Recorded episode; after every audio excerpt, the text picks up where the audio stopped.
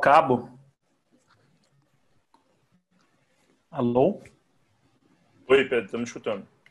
Não, fui pôr o cabo aqui, porque às vezes o Wi-Fi fica meio ruim, né?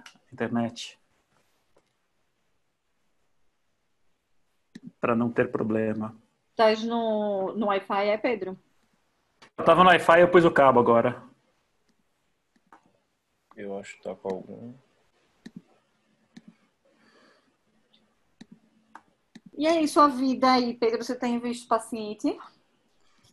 Bem devagar, viu? Vou te falar que eu acabo vendo, sei lá, meia dúzia de pacientes por semana. Aparece alguma coisa, né? Essa semana, esse, esse final de semana eu operei um descolamento, mas assim, bem devagar. Entendi. É. Não, para todo mundo, a dificuldade é É, grande. então, ah, e todo mundo que a gente está conversando, assim, não é só que é, tem dificuldade em atender, os pacientes não querem vir, né? É, Os pacientes Sim. estão com muito, com muito medo de vir. Mesmo paciente de injeção, né? Eles ficam. E aqui ontem atrás. o governador agora Covid positivo. Gente, Ah, é? para piorar a situação aqui, o governador. Ai, ai. Todo mundo que eu conheço tá doente, sabia? Sim. É, tem um. Quem não está doente fisicamente está doente, algum, algum tipo de doença mental. Olha, é, é a impressão que está dando atualmente, viu? As brigas, as discussões estão tão, É, tão, tão bizarras que. mas a gente vai sobreviver. Vai. Fé em Nossa Senhora. Cadê a nossa musiquinha, gente? Tem que É isso que eu tô, vou ligar para Thaís agora. é. Quero ver essa musiquinha. Nada do que foi será. Aí, canta aí, Laura. Essa afinação toda. Nada. Tem direito a The Voice. Pedro tem direito a The Voice. Ai, ai. The Voice Recife. É, Tá descobrindo talentos também aqui. Tarde, LP. gente. Eu vou botar música aqui, tá? Tá, pode botar, Marcos. Marcos daqui da TI. Pode botar, Marcos. Tu quer aparecer no Brasil todo?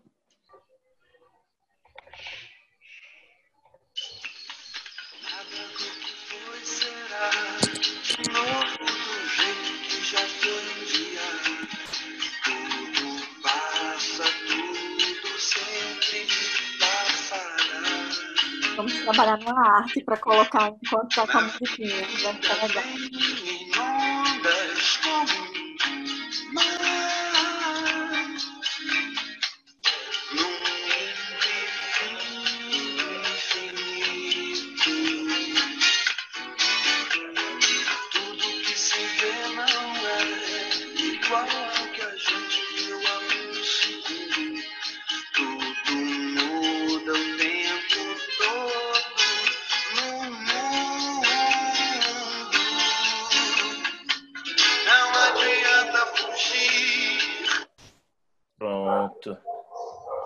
Vamos,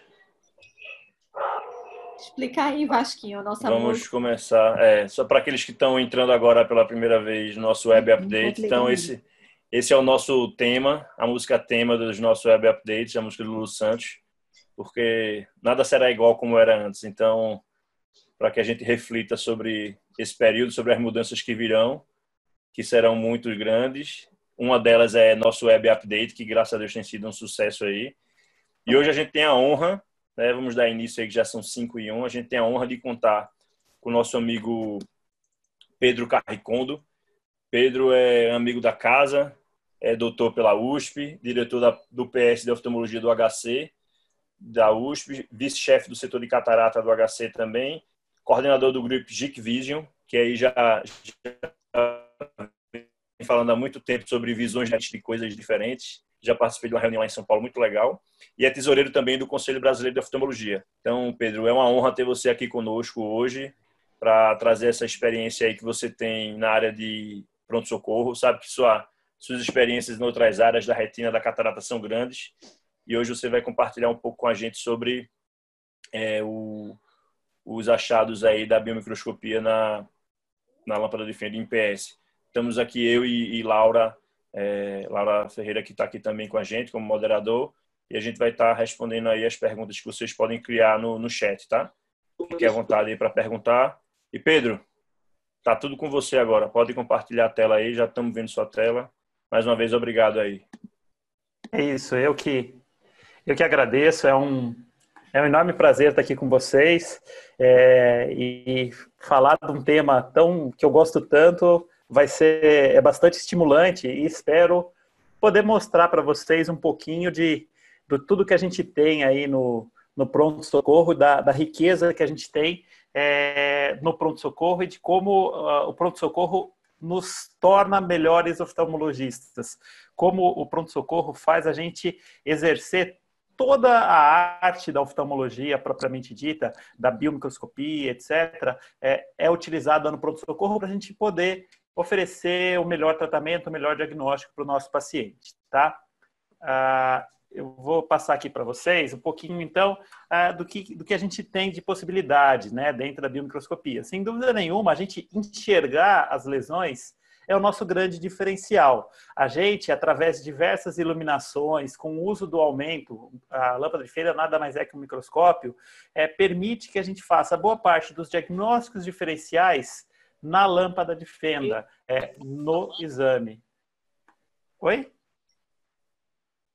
Tudo bem aí? Tudo, Tudo certo. Bem. Só, só pedir ao tá. pessoal aí que fique atento quando entrar na sala para desativar o som, caso esteja ativado, tá? Pode continuar, Pedro. Ótimo. Bom, é importante quando a gente uh, vai fazer o exame no pronto-socorro que a gente faça um exame atento e sempre padronizado. O pronto-socorro não é um paciente que a gente já conhece, que a gente já sabe o exame, que a gente já viu esse paciente várias vezes e que a gente já sabe o que é normal e o que é normal nele. É, no pronto-socorro, em particular, a gente precisa fazer um exame mais padronizado possível. Então, a gente pode escolher fazer do mais externo, do mais interno, do mais interno, do mais externo. Aí, cada um vai ter o seu padrão, mas tem que ter um padrão. Tem que ser um exame repetitivo sempre. Então, a gente precisa começar olhando, por exemplo, é, cílios, pálpebra, conjuntiva, córnea, câmara anterior, íris, pupila, cristalino e fundo de olho. Por exemplo, é o que eu uso como meu padrão podem ter padrões diferentes, mas é importante que a gente faça sempre da mesma maneira e que a gente sempre examine tudo, porque no pronto-socorro a gente pode achar muita coisa diferente, como vocês vão ver. Sempre a gente começa o exame com as iluminações difusas, tentando localizar as alterações, e a gente tem no pronto-socorro que lançar mão de todos os campos, de todas as iluminações que a gente tem. O pronto-socorro, sem dúvida nenhuma, é o lugar onde se mais usa essas técnicas. A gente precisa saber fazer as iluminações difusas, a iluminação focal com a fenda e os campos, campo amarelo, campo negro, campo vermelho, campo branco. Tudo isso vocês vão ver é, ao longo dessa aula e a gente vai tentar falar em alguns momentos qual que é o campo que a gente está usando, qual que é o tipo de iluminação naquele momento, tá? Ah, lembrando que a gente tem, então, esses campos que eu já falei para vocês, o amarelo, o vermelho, que é o reflexo do fundo do olho, o campo amarelo, que é o reflexo é, que a gente tem da, da, da íris, né? Ah, o, o, campo negro, quando a gente desacopla e a gente está iluminando e não a região que a gente está olhando, e o campo branco quando a gente desacopla na periferia e a luz vem fazendo aquele scatter ao longo de toda a córnea para a gente poder enxergar as lesões na córnea. Desculpa, campo branco no, no, cristalino, a iluminação no cristalino, e o campo negro desacoplado na periferia, iluminando toda, toda a córnea, tá? Bom, a, que, que aparece no pronto-socorro para a gente? Tá? É, principal queixa, diagnóstico diferencial de olho vermelho, sem dúvida nenhuma. Os pacientes vêm com queixa de olho vermelho, olho irritado, qualquer coisa do tipo. Aparece também uma parte de pacientes com inflamação ocular, que a gente precisa ter bastante atenção. Um grupo de pacientes que a gente tem que ter muita atenção, que é o paciente com baixa súbita de visão, e os pacientes com trauma ocular, é, que a gente tem sempre que examinar esses pacientes com muito cuidado. Então, aqui a gente começa as primeiras uh, alterações, começando, como eu falei para vocês, de fora para dentro, tá? Esse é um diagnóstico fácil, tá? Esse é um diagnóstico que acho que todo mundo mata de primeira, né? É um paciente com uma tumoração na pálpebra superior, com um ponto de flutuação, inclusive um paciente com mordelo aí, tá? Isso aqui é um tratamento simples, a gente vai começar com compressa de água morna, pode passar uma pomadinha de corticoide com antibiótico, e é importante no pronto-socorro a gente olhar se tem esse ponto de flutuação, se tem essa possibilidade de ter um ponto onde a gente possa drenar. é, porque comporta-se como um abscesso, tá? E a gente pode evitar drenando que isso evolua para uma forma aonde se forma um granuloma, que seria o calásio, que é a forma tardia disso aí. Outra coisa que a gente pode ver na pálpebra é, são os acometimentos traumáticos, né? Aqui, no caso, uma paciente que caiu, queda de própria altura, bateu o rosto e teve uma importante hemorragia peribubar barra retrobubar. A gente vê essa é, equimose importante nas pálpebras, as pálpebras bastante inchadas. Lembrar que esses casos, a nossa preocupação é se está tendo um aumento da pressão intraorbitária. Quando você tem essas hemorragias, você pode fazer uma síndrome compartimental. É, a, a, a órbita ela é uma caixa óssea rígida com uma, uma parte anterior fibrosa, que é a pálpebra, que pode evitar que que tem a expansão do conteúdo. Então, pode ter um aumento muito grande da pressão intraorbitária, no caso hemorragia, que pode levar, inclusive, à perda ocular. Então, um paciente desse pode parecer um paciente simples, mas que a gente tem que examinar com bastante cuidado, tem que tentar ver como está a pressão do olho, se não está tendo uma interrupção do fluxo é, na retina por conta desse, desse quadro aí. Aqui é um outro tipo de paciente que às vezes aparece para a gente, aí já, a gente já andando um pouquinho mais no olho, né? A gente é, puxando um pouquinho a pálpebra superior, a gente pode ver esse tipo de lesão amarelada, tá? É, essa lesão às vezes assusta bastante, até o paciente vem assustado, mas que em geral não, não é nada patológico, né? É, quando está no centro, a gente a gente pensa mais em, em gordura retroorbitária, que por fragilidade é, veio para frente, Lembrar que a gente pode ter no canto lateral, a gente pode ter a glândula, e alguns pacientes às vezes vêm a primeira vez a glândula lacrimal e, e vem queixando para a gente, tá? Então a gente precisa tomar cuidado, mas nesse caso aqui, vocês percebem essa cor amareladinha, é, é gordura, aparece mais em paciente idoso aí que pode ter isso.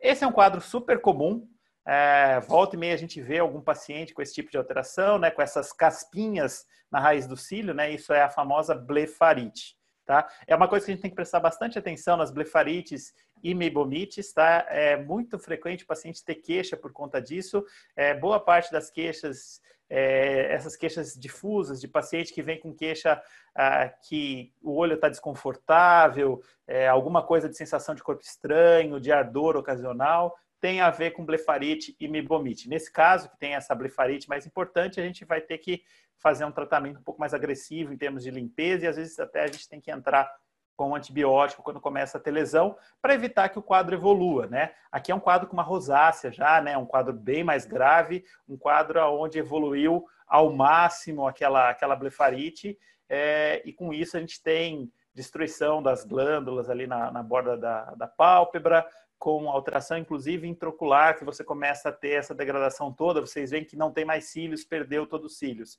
É, felizmente é um quadro mais raro, mas é um quadro que pode acontecer, então é importante a gente sempre que, que a gente faça o diagnóstico, a gente já orientar o paciente e começar o tratamento. No pronto-socorro, as coisas podem ser estranhas que aparecem, né? Então você pode ver um caso desse e pensar, poxa, blefarite feia, tal, né? Mas aí a hora que a gente olha para esse paciente com mais atenção, a gente começa a ver que é um padrão um pouco diferente, né? São algumas coisinhas meio arredondadas ao, ao, longo de todo, de todo o cílio. E como eu falei, a gente precisa fazer o exame com bastante atenção. E quando a gente vai examinando esse paciente é, atentamente, a gente descobre que tem vida na pálpebra dele, né? A gente vê que tem uma coisinha ali que mexe, que tem perninhas, tá? E que está vivo, né? Então, para quem não conhece, para quem é a primeira vez está sendo apresentado, esse é o famoso Fitirius pubis, que pegou nos cílios do paciente. Ah, aqui é um outro paciente, outro quadro que pode aparecer no PS, na conjuntiva, tá? Você vê que é um ponto esbranquiçado, é, que fica, o paciente tem, às vezes, bastante dor, toda essa hiperemia, e esse ponto aí que parece mais elevado, tudo. Isso é o que a gente chama de flictênula, tá? Pode aparecer em vários pontos é, da conjuntiva, pode chegar até perto da córnea, no limbo. Normalmente é único, mas pode aparecer, pode ter mais de uma lesão aí. Aqui é um quadro super comum, né? O paciente chega falando para a gente que ele tem essa catarata, né? Isso não é incomum do paciente falar, chamar o pterígio é, de catarata, né? Mas esse é um pterígio. Agora, por que, que eu tenho essa foto? porque é um pterígio que tem depósito de gordura, é uma coisa que a gente pode ocasionalmente ver, e além disso tinha um cílio que entrou por debaixo desse pterígio, né? Então isso mostra como a gente pode ter achados dos mais é, diferentes no pronto-socorro aí, tá? Aqui um quadro de conjuntivite, né? Essas quemoses muito importantes, a gente tem que estar bastante atento. Quando tem muita quemose, esse inchaço da conjuntiva, a gente sempre tem que olhar com bastante atenção ah, os fundos de saco e everter as pálpebras pela chance de ter membranas, é, membranas é, pseudomembranas na pálpebra, né, que a gente precisa fazer raspagem, tá? Importante da gente falar em relação às pseudomembranas, quando a gente vai remover, que a gente precisa everter bem a pálpebra e tentar tirar é, a gente normalmente a gente leva para o fundo de saco e tenta tirar pela depois que a gente colocou isso na conjuntiva é, bulbar para tentar tirar toda essa membrana, porque se sobra restinho, o olho continua muito inflamado e às vezes começa a ter adesão da conjuntiva nela mesma. Então o paciente começa a ter um simblefros, o paciente começa a ter é, um encurtamento de fundo de saco, tudo. Por isso a limpeza é muito importante. E às vezes é uma coisa que o pessoal às vezes é, nem dá tanta atenção. Normalmente, você começando a tirar as membranas, a quemose conjuntival já começa a melhorar rapidamente, tá? Aqui, para continuar na, nas conjuntivites aí, é, a gente pode ter mais papilas, né? Um quadro, esse monte de pontinho vermelho aí, tá? A gente não tem aquela, aquele saguzinho, né? Aquelas bolinhas mais claras que a gente tem quando são folículos. Esses casos são papilas, esperemia, normalmente acompanhado de secreção. Aqui era para tentar mostrar para vocês o que são os folículos, né? Que é esse fundo vermelho e um monte de bolotinhas esbranquiçadas mais transparentes, menos vermelhas é, nesse meio, tá?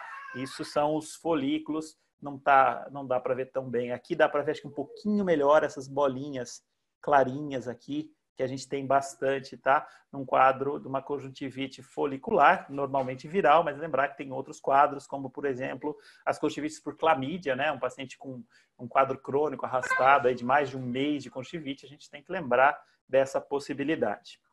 Lembrar que o paciente às vezes vem com quadros hiperagudo, né? E essa, essa hiperemia não tão vermelha, uma hiperemia mais branquiçada, com uma secreção muito aquosa nos quadros é, alérgicos, né? A gente precisa estar atento a isso também, mas sempre examinando, procurando papilas, procurando folículos, mesmo que seja um quadro que lembra muito alergia. principal sinal da alergia, a hora que você olha o fundo de saco, ele vai estar mais claro, vai estar mais transparente, não vai estar tão avermelhado como nesse caso aqui. A gente vê que é, não tem uma hiperemia na conjuntiva tarsal, tá? Não é tão fácil da gente perceber isso e normalmente a história ajuda mais a gente até do que a biomicroscopia, mas esse é o achado da biomicroscopia que a gente tem.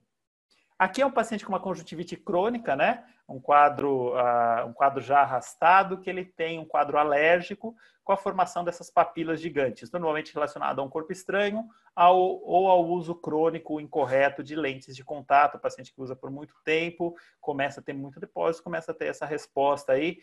Parecem essas pedras de calçamento aí que são as papilas gigantes, né? Quadro que o paciente precisa você precisa tirar o estímulo, o corpo estranho, que seja a lente, que seja o corpo estranho que tenha no olho, você precisa remover e começar um tratamento aí é, com corticóide, normalmente, tudo mais, para poder melhorar isso aí. Esses são os depósitos que a gente acaba tendo é, na região do limbo, nessas conjuntivites alérgicas, né, os chamados nódulos de tantras, tá? Que a gente pode ter é, ao longo de todo, de todo o limbo aí, tá? As conjuntivites, elas podem deixar sequelas na córnea, né? E a gente tem que estar sempre atento. Esse aqui é um caso do infiltrado subepitelial. Normalmente é o paciente que teve uma conjuntivite há um mês atrás, ele volta para você falando que a visão dele repentinamente piorou muito, tá? De uma hora para outra, a visão dele ficou muito embaçada, ficou toda turva, e a gente encontra esse, essas alterações aí na, na, na, córnea, na córnea dele, tá? Quando a gente faz o corte, a gente vê que é bem subepitelial, então são os infiltrados subepiteliais. Esse é um quadro bem feio, tá? É uma conjuntivite hiperaguda, tá? Por é, gonococo, né? Uma conjuntivite gonocócica hiperaguda. Então a gente vê a quantidade enorme de secreção que tem aqui e essa secreção ela se formava muito rapidamente. A gente limpava cinco minutos depois já estava assim escorrendo essa secreção. Quem nunca viu uma conjuntivite gonocócica é isso, tá? É essa quantidade de, opa, essa quantidade de secreção Infelizmente, esse paciente, a hora que a gente examinava, já tinha a uma perfuração na parte superior da córnea. Lembrar que esse é o grande medo que a gente tem das conjuntivites gonocócicas.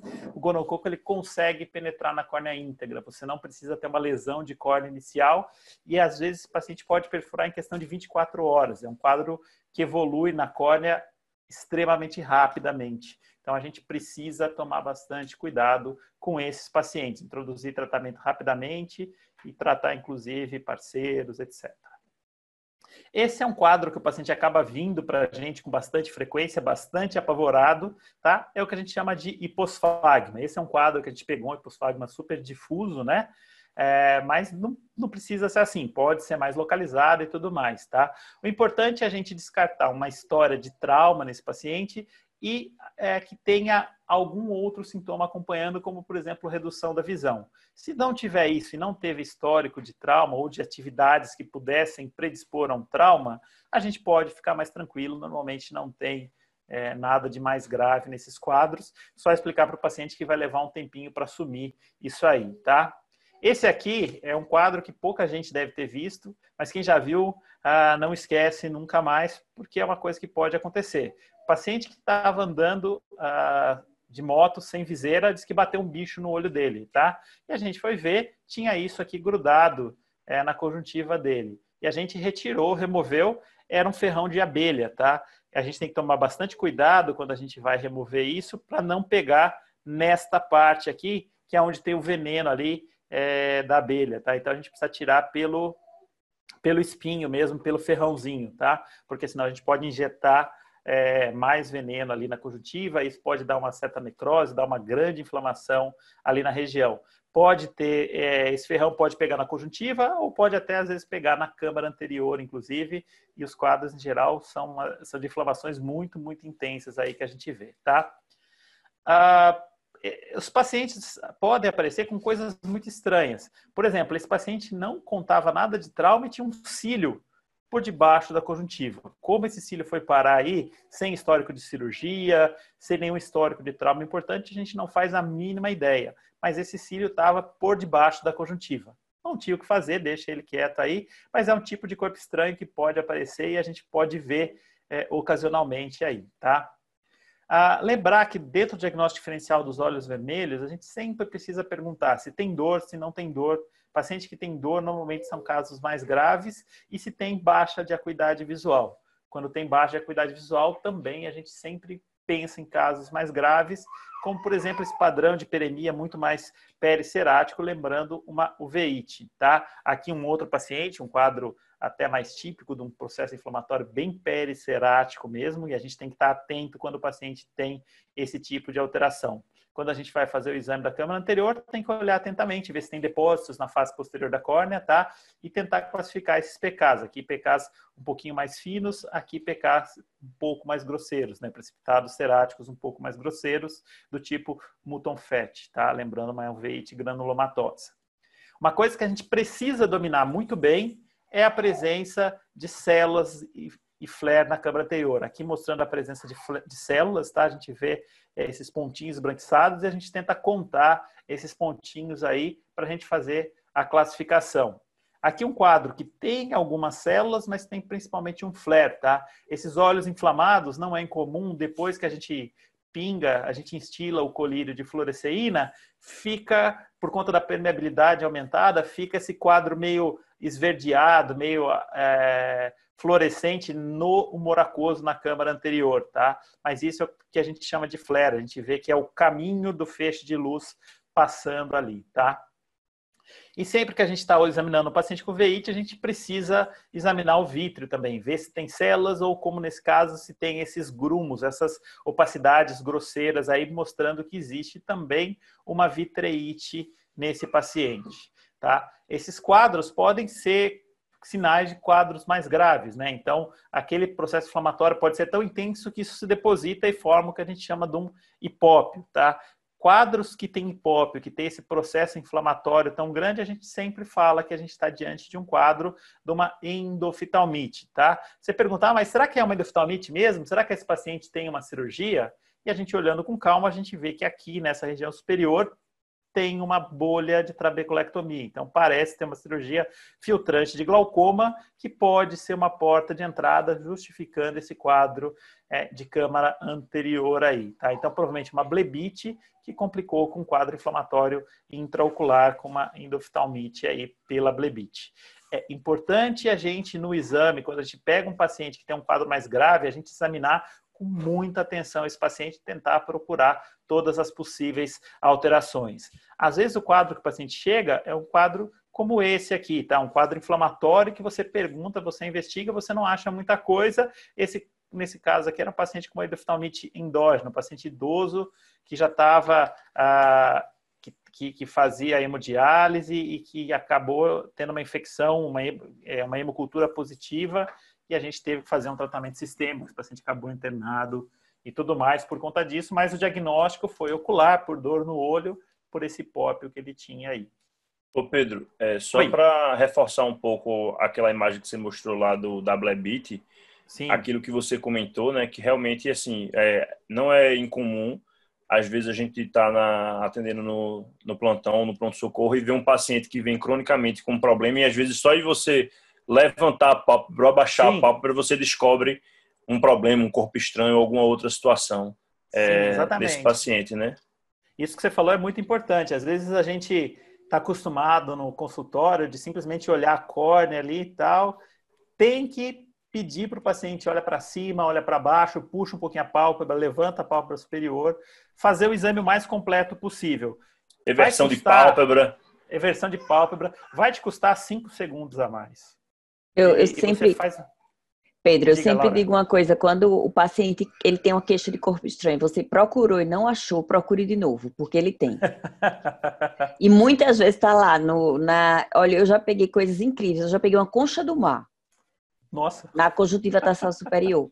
E quando eu tirei, eu disse: Nossa, isso parece uma concha. Ele é, eu estava andando de jet ski ontem. E era uma concha, uma mini concha, bem pequenininha. E eu já, eu já peguei, é, é incomum também, um pedacinho de vidro transparente e que eu só consegui visualizar depois que eu pinguei a floriceína. E brilha. Vi que tinha realmente uma abrasãozinha na córnea. Aí inverti a pálpebra de novo. Quando eu vi, tava lá. E passei o cotonete e, e removi. Sim, às vezes é passar um cotonete e, e sai, né? Isso. Eu uh, tem um colega da gente que é Pedro Leonardo, vou fazer uma homenagem aqui a ele, que ele diz: se você tem dúvida se aquilo é um corpo estranho ou não, toque nele. Se ele sair, era.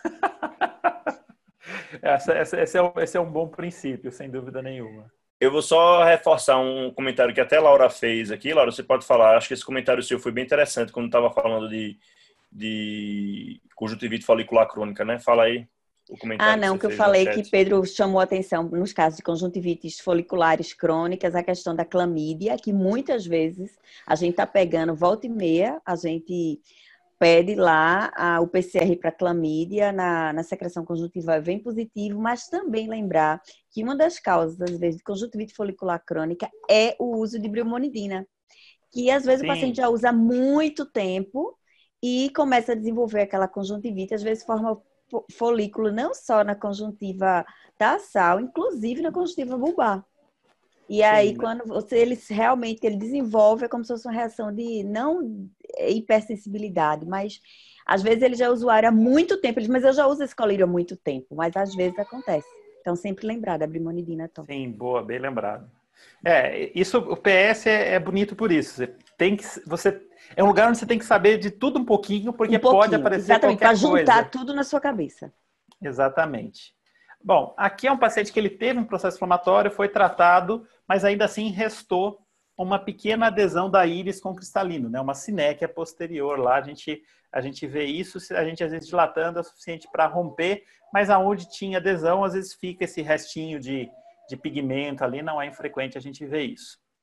Paciente que vem com dor, com olho vermelho e essa pupila em médio midrias, a gente tem que ficar sempre bastante atento, tá? Isso é importante da gente ver e da gente tentar ver se essa câmara anterior tá, tá, tá rasa ou não, tá? E às vezes até paciente que é, a gente não imagina que ele possa ter. Por exemplo, essa aqui é um paciente jovem, tá? Que começou a tomar topiramato. Então, um paciente que teve um, um quadro agudo é, de câmara rasa, tá? E a gente fazia o Van Herrick, a gente via que o Van Herrick super raso nos dois lados e essa córnea com edema aqui, com essa dispersão de pigmento, inclusive, tá? Pressão altíssima, esse paciente precisou ser tratado, mas era uma paciente que tinha, então, uh, um quadro secundário de rotação de corpo ciliar, edema de corpo ciliar aí, por conta do topiramato aí, tá?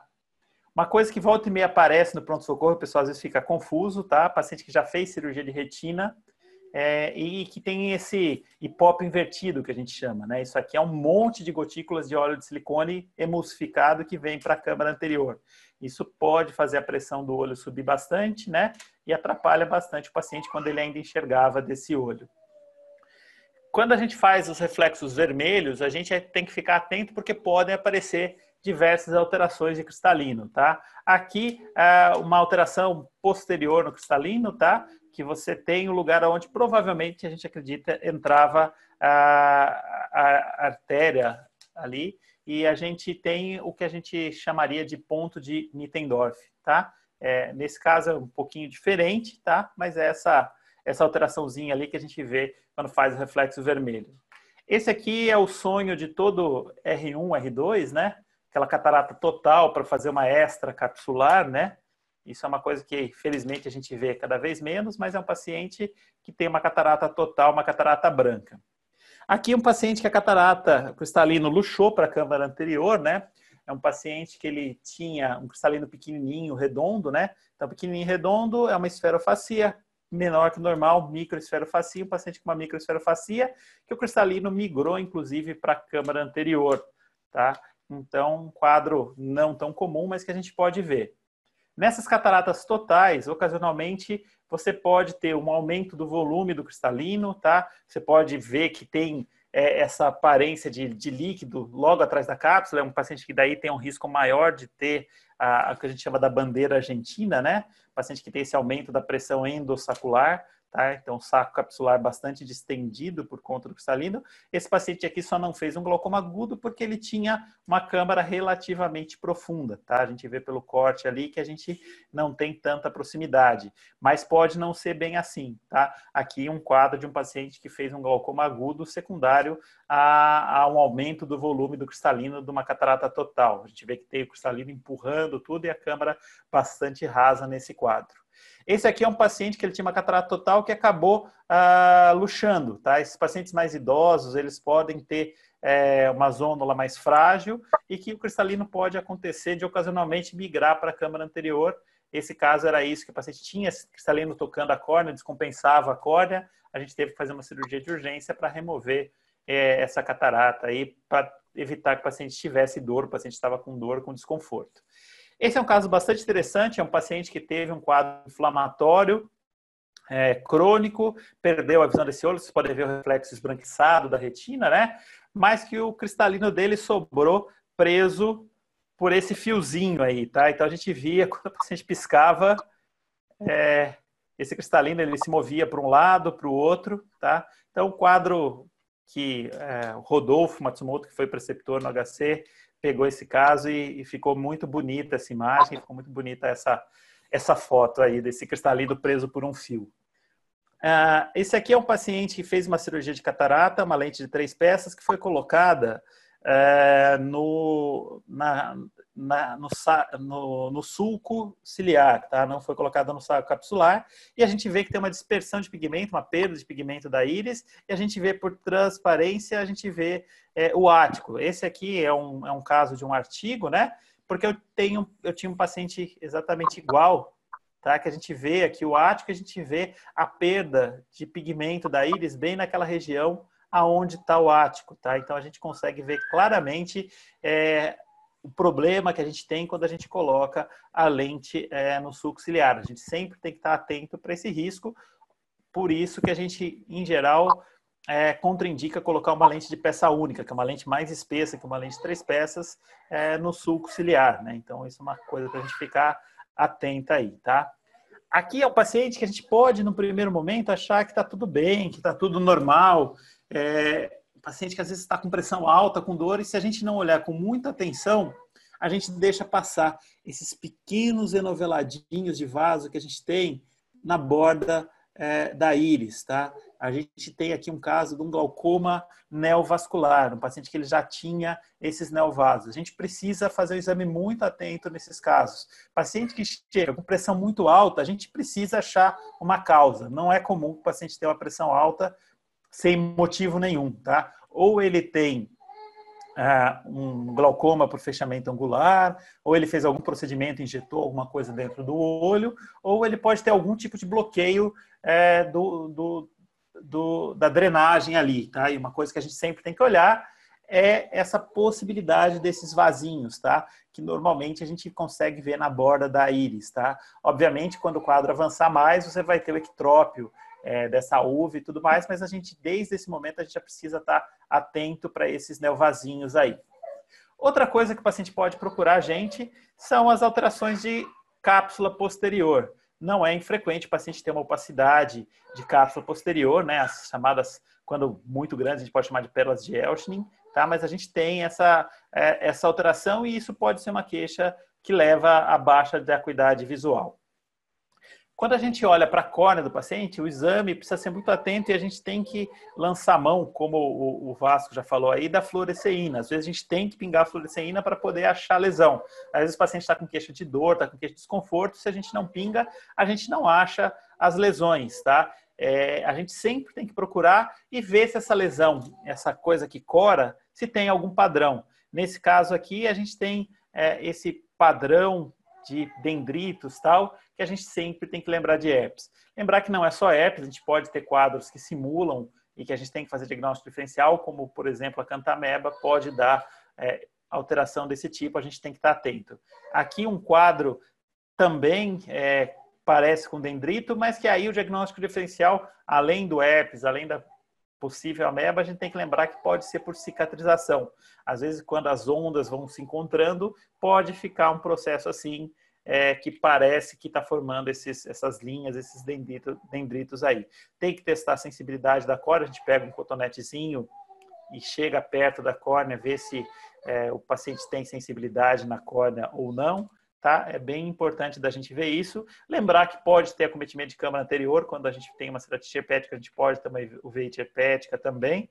Então a gente precisa estar atento a isso. Só lembrar, aqui, só lembrar aqui, Pedro, um parêntese, principalmente para os residentes, em relação ao teste de sensibilidade que a gente faz com cotonete, lembrar que você não pode pingar um anestésico antes, tá? Não Sim. vale fazer teste depois de pingar anestésico, que é muito comum, né? Chega é lá, não tá sentindo nada. Você pingou o quê? Não, eu pinguei um anestésico. Não vai pingar, né? E então, você ficar eu... atento quando tiver essas lesões dendríticas que for avaliar, né, e que achar Sim. que tem alguma coisa, não colocar o anestésico antes de fazer o teste. Não vai precisar botar anestésico para esse tipo de situação, mas e outra... atento a isso. Outra coisa que eu andei observando, gente, é que nesse, nessa época, né, com essa pandemia, estão chegando muito casos de herpes simples na pálpebra.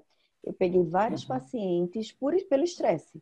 Entendeu? Pacientes que às vezes abre é, nariz e pálpebra, boca e pálpebra, às vezes só pálpebra. Então, aqueles, aquelas lesões vesiculares, às vezes já ulceradas, em pálpebra, sempre lembrar de herpes nesse, nesse momento, porque é um momento que todo mundo, de uma forma ou de outra, está estressado. Exato. E estresse é uma coisa que acaba baixando a imunidade e a gente tem que lembrar dessa possibilidade aí. Muito bem lembrado, Laura. Aqui um outro quadro de herpes, um pouco diferente, né? Mas é, é, a endotelite herpética. A gente, o que a gente vai ver, a gente não vê muita coisa, a gente vê que tem um edema normalmente localizado, arredondado, muitas vezes no centro da córnea. O paciente tem uma baixa de visão e tem esse edema da córnea. Então, a hora que a gente faz a fenda, a gente vê que tem um aumento da espessura e muitas vezes a gente vê que o endotélio, que a, que a membrana de descimento está toda irregular. Então, importante nessa hora, quando a gente faz a biomicroscopia, a gente tentar fazer esses cortes óticos para tentar enxergar da melhor maneira possível o que está acontecendo com o estroma, tá? O estroma a gente precisa acostumar com a espessura normal dele e com a, o aspecto normal dele, para a gente saber se tem edema, se tem alterações de estroma e tudo mais. Aqui é um quadro bem mais grave, com edema bem mais importante do estroma, né? E que aqui a gente tem que lembrar que pode ser um quadro inflamatório, mas nesse caso a gente tem uma irregularidade muito grande da córnea, tá? Então a gente tem uma hidratação do estroma, mas numa córnea totalmente irregular, numa córnea que tem um relativo, uma relativa deformidade aqui. Então, um paciente com ceratocone que fez um quadro de uma hidropsia aguda ou uma hidrópsia aguda você teve uma, uma, lesão por conta dessa distensão da DCM, que permite uma hiperidratação do estroma corneano, esse inchaço, e aqui o paciente acaba tendo dor, desconforto, pode formar bolha subepitelial e tudo mais por conta dessa hidratação aí, e o paciente acaba com bastante dor, tá? Reparem que a foto fica até com foco meio esquisito, porque para a gente dar o foco aqui na frente, todo o fundo fica desfocado de tanto que essa córnea está mais para frente. A gente precisa estar tá atento quando a gente faz o exame da córnea, é para isso que o, que o Vasco falou também. A gente precisa pedir para o paciente olhar para baixo, para cima, às vezes a hiperemia está lá em cima, e você pode deixar passar esses infiltradinhos aqui, tá? Isso aqui provavelmente uma ceratite marginal, o paciente tinha uma, uma mebomite, a gente via é, esse quadro inflamatório, nem tinha lesão epitelial, mas tinha esse infiltrado que a gente via inflamatório com a, é, essa hiperemia na borda, na, na na região do limbar, né, esperemia pericerática, por conta desse processo inflamatório aqui na córnea. A gente introduziu o tratamento, né, tra melhora a pálpebra, entra com ah, uma pomadinha de corticoide antibiótico, um colírio é, de corticoide com antibiótico também, e a gente vê que essas lesões praticamente desaparecem, não desaparecem todo, mas você deixa de ter aquele aspecto de infiltrado, deixa de, fica muito mais uma, uma sequela só, uma cicatrizinha, Tá? Então, é, esse aqui é o mesmo paciente depois do, de saído, depois de fora do quadro inflamatório. Tá? Então, essa lesão virou essa lesão aqui. Pacientes com lesão de córnea, a gente tem que, tem que estar sempre muito atento, tá? O pronto-socorro tem essa vantagem da gente poder enxergar a lesão e da gente poder quantificar a lesão. Então, sempre que chega uma úlcera para vocês no pronto-socorro, uma lesão ulcerada, você pinga a fluoresceína para ver a região desepitalizada, você vê o aspecto do infiltrado, tá? Lembrar que o aspecto infiltrado pode te ajudar a, a pensar no diagnóstico diferencial, mas é muito importante vocês medirem a lesão, a região desepitalizada e a região de infiltração, tá? A gente sempre mede em dois eixos, os dois eixos maiores, tá? A gente pode desenhar ou pode escrever como que estava isso para a gente poder ir acompanhando. Normalmente, quando está melhorando, você vai ter uma redução é, dessa área, tá? Como eu falei para vocês, a gente precisa estar tá bem atento com o tipo de infiltração, se tem um padrão é, mais periférico, onde tem essa infiltração periférica que pode fazer a gente pensar num fungo, se tem um quadro é, mais amarelado, e aí tem as várias características aí que eu não vou me aprofundar muito nisso, mas que a gente sabe lá do pessoal da córnea que a gente pode ter é, que pode ajudar a gente a pensar no padrão é, de lesão, é, de, de, de, infecção. Sempre que a gente tem um quadro é, infeccioso desse tipo, uma ceratite tão importante, a gente pode ter é, a presença do hipópiozinho, não é incomum, a gente não precisa fazer um tratamento intraocular, a gente precisa tratar essa ceratite. Se a gente deixa aquele quadro evoluir, é aquela mesma paciente que acabou evoluindo mal e teve essa decimetocele, tá? Então, o estroma vai ficando tão fino e sobra só a DCM. A DCM é um tecido relativamente resistente, ela demora é, para romper. E às vezes o paciente fica com essa, como se fosse uma, uma bolinha ali, bem fininha, bem transparente, por onde fica a DCM. E você pode ter a perfuração nos quadros mais graves, é, aonde essa, essa, a bactéria conseguiu promover essa perfuração. É importante a gente estar tá atento para o paciente que teve um quadro infeccioso, tá? É importante a gente tratar desde o princípio rapidamente, porque quase sempre ficam essas opacidades, tá? Então aqui o paciente com essa opacidade, que até lembra umas asinhas aqui de, de anjo, sei lá, é uma foto que é, por conta disso ela, ela, ela, é bonitinha, tá? Mas que a gente tem que tomar cuidado para tentar minimizar esse risco do paciente ter um quadro desse sequelar depois. Aqui um outro quadro sequelar, tá? A gente vê que tem uma lesão corneana com que pega todo o estroma, tá? A gente pode até ter as quantificações aí do, do quanto ficou opaco, tá? Mas é importante a gente ver que são lesões que acabam pegando estroma também, que acabam sendo mais profundas, tá? Ah, às vezes a lesão é difícil da gente ver. A gente olha, faz exame, olho calmo, tudo mais, e às vezes a gente não consegue perceber que aqui tem uma pequena lesão, tá? Aqui, na verdade, a gente só percebe muito mais pela sombra. Estou jogando a luz daqui para cá e fica uma sombra, do que pela lesão mesmo. Mas aí a importância do corante, a gente consegue ver que tinha realmente uma área é, de desepitalização naquela região ali. Esse é aquele quadro que o paciente acaba vindo para a gente é, na madrugada, né? Acaba vindo com bastante dor, tá? Então, é a famosa é, ceratite fotoelétrica, né? Ceratite ponteada ou pontada, né? Ou puntata, é, com esse monte de pontinhos aqui de desepitelização, tá? Isso normalmente é o paciente que trabalhou com solda elétrica, mas lembrar que isso pode acontecer em outras condições, aonde tem uma exposição é, radiação ultravioleta. Então, quem mora em cidade de praia, por exemplo, o paciente passou o dia inteiro na praia sem óculos escuro, reflexo da luz no mar, e na areia pode dar isso, tá? É, se alguém trabalha no lugar que, que tem esqui, é, a, a, cegueira da, da neve, né, a ceratite da neve, é também esse tipo de lesão aqui, tá? Então a gente precisa estar atento e por isso que a gente não pode fazer esses esportes que tenha grande incidência de luz sem óculos de proteção, sem um bom óculos escuro e um óculos que tenha filtração para radiação é, ultravioleta. Tá? Então, tanto laboral, né, tanto paciente com solda elétrica, como paciente fazendo atividades aquáticas, piscina, pesca, são coisas que podem dar esse tipo de lesão aí. E o tá? que eu acho que é interessante para essa ceratite fotoelétrica é que é um quadro simples, mas Sim. que quando o paciente ele entra no consultório, ele entra sempre com alguém com os dois olhos fechados, olho lacrimejando, morrendo do dor, desesperado, e você no começo você fica meio assim preocupado de tipo o que é que está acontecendo, né? Exatamente. Então é sempre importante também descartar corpo estranho, porque às vezes ele está se ele está observando alguém fazendo uma solda, é, pode ter vindo alguma limalha, alguma coisa. Mas Sim. realmente normalmente é um quadro que com pomadinha de curativozinho com pomada, regencel por uma semana resolve isso fácil. Exato. É, você às vezes deixa o curativo de um dia para o outro, no outro dia ele já acorda bem melhor tomar cuidado com esses pacientes, muitas vezes que já tiveram isso, eles sabem que a hora que pinga anestésico melhora. Isso. Então, a gente já viu acontecer do paciente roubar o colírio anestésico. É, eu só quero fazer uma observação aqui, Pedro, em relação ao que você estava falando de medir a lesão, que é muito importante.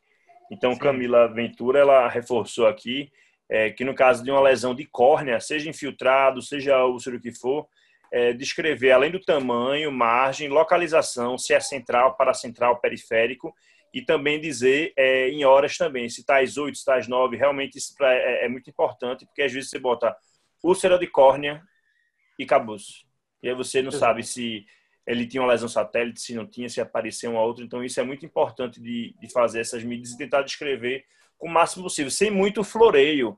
É descrever o que você está vendo, exatamente como você acha que está vendo. Né? Sim, mas, mas, tem que escrever, né? Porque às vezes a gente, é. como médico, a gente tem um pouquinho de preguiça de escrever, né? Isso é. Ô, isso é uma coisa. Ô Pedro, é, uma dúvida: as imagens suas espetaculares, assim, realmente é, é, é um arquivo excepcional que serve muito para os residentes verem, quem não tem experiência com PSV. Mas assim, vocês têm o costume lá na USP, isso é essas fotos são incorporadas no prontuário médico ou isso fica só como arquivo mesmo? Não, isso é muito mais arquivo nosso. A, arquivo, né? A gente ainda na HC não está usando o prontuário eletrônico em to, no ambulatório. No pronto-socorro a gente começou faz algum tempo, mas ainda não tem como fazer esse link com as imagens ainda. É um, é um sistema relativamente amarrado que a gente ainda não conseguiu linkar isso diretamente. Mas assim, o pessoal da HC gosta bastante de imagem. É, a gente tem bastante residente que faz essas fotos, né?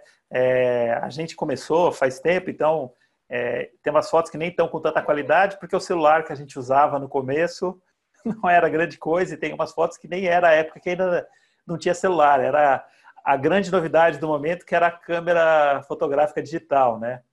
Então tem gente que nem sabe que, que existiu câmera fotográfica digital, existiu em algum momento no passado, não era só o celular, né? a gente carregava para o plantão uma câmerazinha dessa, depois chegava em casa, tinha o um cartãozinho pequeno que a gente tinha que esvaziar. Era, Pedro, era uma aventura. Vai nessa, tu é da época que era, tinha câmera sem ser digital. A sim, sim. Filme. Eu, fiz, eu fiz anjo no filme. Eu fiz anjo no filme. Voltando aqui. Aqui é um outro quadro com uma ceratite pontada, mas um pouco diferente, tá? Aqui, se vocês repararem, o paciente tem uma diminuição do menisco lacrimal bem importante. É, e você repara que essa, essa, essa ceratite ela se concentra muito mais na parte um pouco mais inferior, mais próxima do centro, da região mais exposta é, da pálpebra. Então, quadros de olho seco mais graves podem ter um quadro mais assim. O, o, diferencial é que você vê que não é aquele monte de lesãozinha todas pequenininhas. Tem umas lesões de tamanho diferente, umas lesões mais grosseiras, algumas maiores, algumas menores. E às vezes o paciente, perto daquele quadro é, da ceratite fotoelétrica, o paciente às vezes tem esse quadro e tem muito pouca dor, porque é um quadro crônico, é um quadro arrastado que o paciente já tem isso cronicamente, então ele se adapta a esse desconforto aí. Então ele tem, acaba tendo muito menos queixa.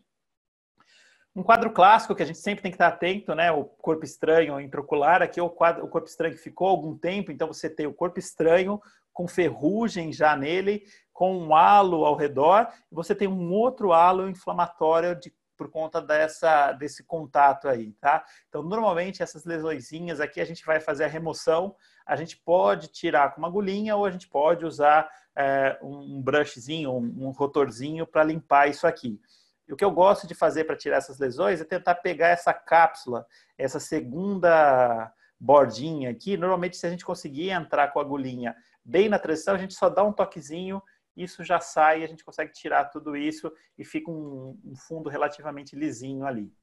O corpo estranho ele pode bater na córnea é, e sair. Então a gente tem o lugar, o imprint da onde bateu e saiu, mas é importante a gente procurar, como vocês já falaram, a gente olhar se não tem nada na pálpebra superior, como nesse caso aqui. Nesse caso o paciente tinha queixo de corpo estranho, a gente olhava a córnea, não via nada, só a hora que a gente pingava a fluorescina que a gente via é, esse monte de lesão. E a hora que a gente evertia a pálpebra, tinha lá o corpo estranho preso na pálpebra superior. O corpo estranho ele pode estar em qualquer lugar, né? Nesse caso aqui, um corpo estranho que ele entrou e se instalou embaixo da conjuntiva, tá? É um pedacinho de, de ferro que entrou aí e ficou aí. Aqui o paciente mexendo com grampinho, pegou e bateu e ele entrou, ele ficou parcialmente encravado no limbo, tá? Então, isso aqui a gente tem que tomar bastante cuidado. Vai ter que fazer uma avaliação de fundo de olho, vai ter que fazer um ultrassom para ver se esse corpo estranho não é grande e não vai é, para dentro do olho. A gente sempre tem que tomar cuidado com o corpo estranho, não dá para simplesmente puxar ele de uma vez, tá? Corpo estranho pode aparecer dos mais diversos tipos, então aqui um preguinho, né, que pegou no olho, tá? E que transfixou íris, transfixou é, o, o cristalino ali.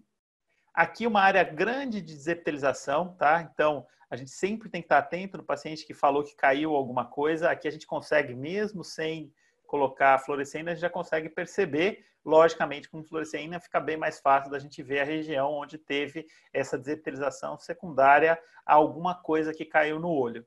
Sempre que cai qualquer produto no olho, a gente tem que lembrar que a gente vai olhar se teve perda de transparência da córnea se teve lesão limbar. Então, aqui um paciente que ele teve uma extensa lesão de limbo, a gente vê que não sobra nada de peremia, todos os vasos aqui, eles foram coagulados pela substância química. A córnea perdeu totalmente a transparência, a gente não consegue ver nenhum detalhe de íris, a gente não consegue nem delimitar direito a região da pupila, então um quadro muito grave que evoluiu bastante ruim, foi um quadro que evoluiu muito mal, com uma perfuração é, dessa córnea aqui, secundária a essa queimadura, tá? Então, foi um paciente que ela teve uma queimadura, demorou para vir, e por um produto, obviamente, uma quantidade relativamente grande de produto e uma substância bastante agressiva aí. Então, o paciente acabou perdendo toda a região do limbo ali, a gente vê que não sobra vascularização, a gente começa a ter uma neovascularização tardia, com um melting da córnea. A córnea simplesmente ela vai se derretendo na frente da gente, a gente não tem muito o que fazer, tá? Essa paciente aqui foi um quadro dramático, a gente teve uma paciente jovem, teve essa queimadura. Ô, Pedro, Pedro, só... Diga. Vai lá, Laura, fala lá. Não, uma coisa que eu gosto de lembrar sempre é que nesses casos de trauma químico, né, por álcali ou, ou por ácido, principalmente por álcali base, que são mais danosos, é super importante você, é, lá no nosso hospital, quem, quem lava somos nós mesmos, a gente vai lavando, lavando, lavando, lavando. Na fundação, o pessoal da enfermagem lava, mas é super importante depois o paciente se colocar na, na lâmpada de fenda e você limpar os fundos de saco. Sim. Isso é uma das coisas mais importantes. Então, fundo de saco inferior, everter a pálpebra superior, limpar a tarsal superior e fazer a dupla eversão da pálpebra superior, para não ficar resto de substância nos fundos de saco, porque você pode aumentar o dano é, necrótico nos tecidos por permanência principalmente por coisas não líquidas, por exemplo, Sim. cal. Então, às vezes, eu já vi criança tendo a trauma com cal, que aí o R1 atendeu e fez um curativo oclusivo e no outro dia voltou e quando a gente inverteu estava cheio de cal nos fundos de saco. Sim, isso é outra coisa que a gente tem que sempre tentar evi evitar, né? Sempre que possível, é, evitar fazer curativo oclusivo nesses pacientes, né? Deixa com pomada, com bastante pomada, com bastante lubrificante, mas pelo menos no primeiro dia tem que deixar aberto o olho para para poder ir embora esse produto. Eu, ocasionalmente, dependendo da quantidade de produto, do que foi que caiu no olho, até peço para o paciente em casa mesmo entrar embaixo do chuveiro e lavar o olho mais algumas vezes. A gente sabe que o pH ele vai modificando. Às vezes você tem a mobilização do que já penetrou e você, você volta a ter alteração do pH é, depois de algum tempo. Né? Então, por isso é importante lavar com litros, litros e litros. E às vezes é importante manter também essa, essa limpeza depois, né? E é um paciente que normalmente ele não reclama muito de dor, porque as terminações nervosas foram destruídas juntos. Então, aquele paciente que ele está com a córnea toda desepitalizada e às vezes ele não reclama de dor. Então, é tranquilo você, assim... Eu já tive uma situação, foi bem dramática. Eu lembro na época de residente, eu dando plantão no carnaval, um rapaz de 15 anos estava dentro do ônibus e aí naquela brincadeira de carnaval alguém fora jogou cal para dentro do ônibus simplesmente entrou nos dois olhos dele. Ele chegou com 30 minutos na emergência lá da fundação, que era no centro. Então ele chegou super rápido, a córnea já estava péssima. Ele não deixava a gente tirar. Ele era 15 anos, era grande e forte. Não tive dúvida. A gente subiu ele para o bloco, falamos com o anestesista. A gente bloqueou porque ele tinha, ele tinha comido há pouco tempo, então não dava para fazer um, uma sedação profunda. Bloqueamos dois olhos e limpamos ele. Esse paciente, infelizmente, ele acabou depois evoluindo para uma ceratoprótese de Boston, mas assim, é impressionante, porque às vezes se o paciente chega muito agudo, é com muita dor. Então é, é desesperador realmente, Cal, e é o que Laura falou, tem que limpar, Pedro também limpar bastante e, e nada de fazer oclusivo. Ô Pedro, eu tenho um comentário para fazer em relação à questão do corpo estranho com limalha, que às vezes você a gente não consegue tirar tudo de uma vez.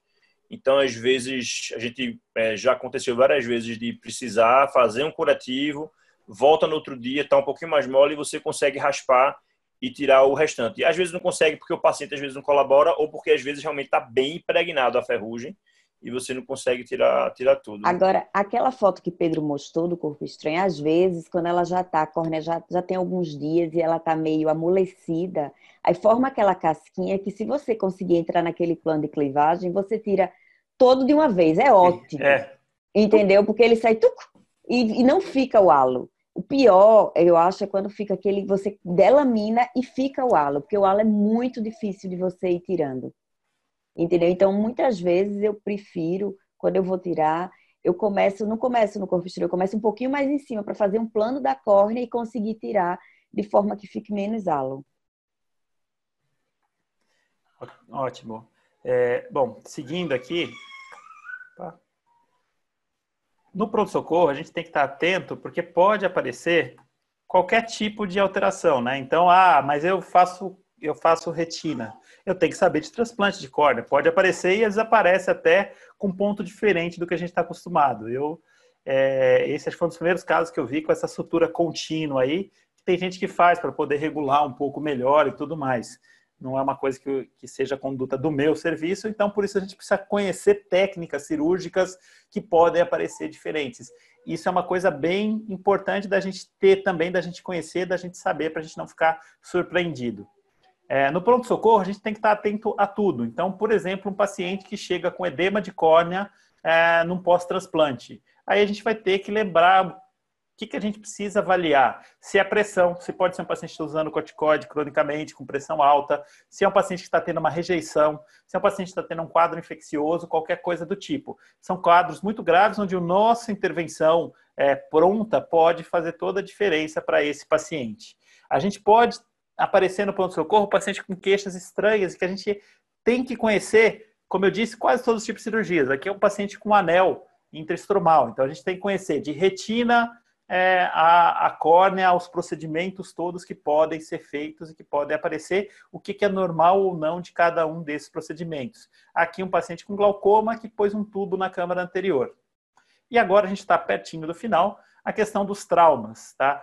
Trauma é muito importante e ajuda muito a gente fazer um bom exame. A gente está atento para o que está acontecendo, vai permitir a gente fazer o diagnóstico. Então, aqui o paciente onde teve uma desinserção da íris. Imagina a intensidade do trauma para conseguir desinserir a íris. Esse paciente a gente vai ter que fazer um exame, vai ter que fazer um acompanhamento de longo prazo desse paciente, bem profundo e bem próximo, por conta desse tipo de lesão. Se teve lesão na íris, tem uma grande chance de ter lesão é, na parte posterior do olho, na região da retina, onde pode ter uma rotura, alguma coisa do tipo, tá? Esse paciente tem um marcador de intensidade do trauma, então pode vir a desenvolver glaucoma, etc. Então são pacientes que, que vão virar nossos pacientes para o resto da vida por conta disso.